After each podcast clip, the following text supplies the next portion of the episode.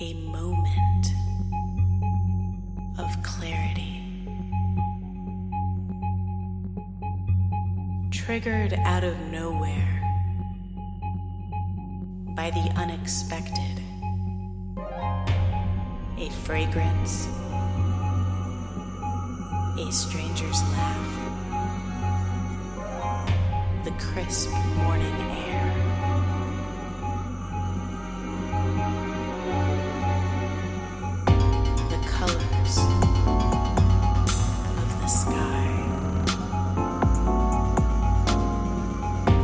in this moment.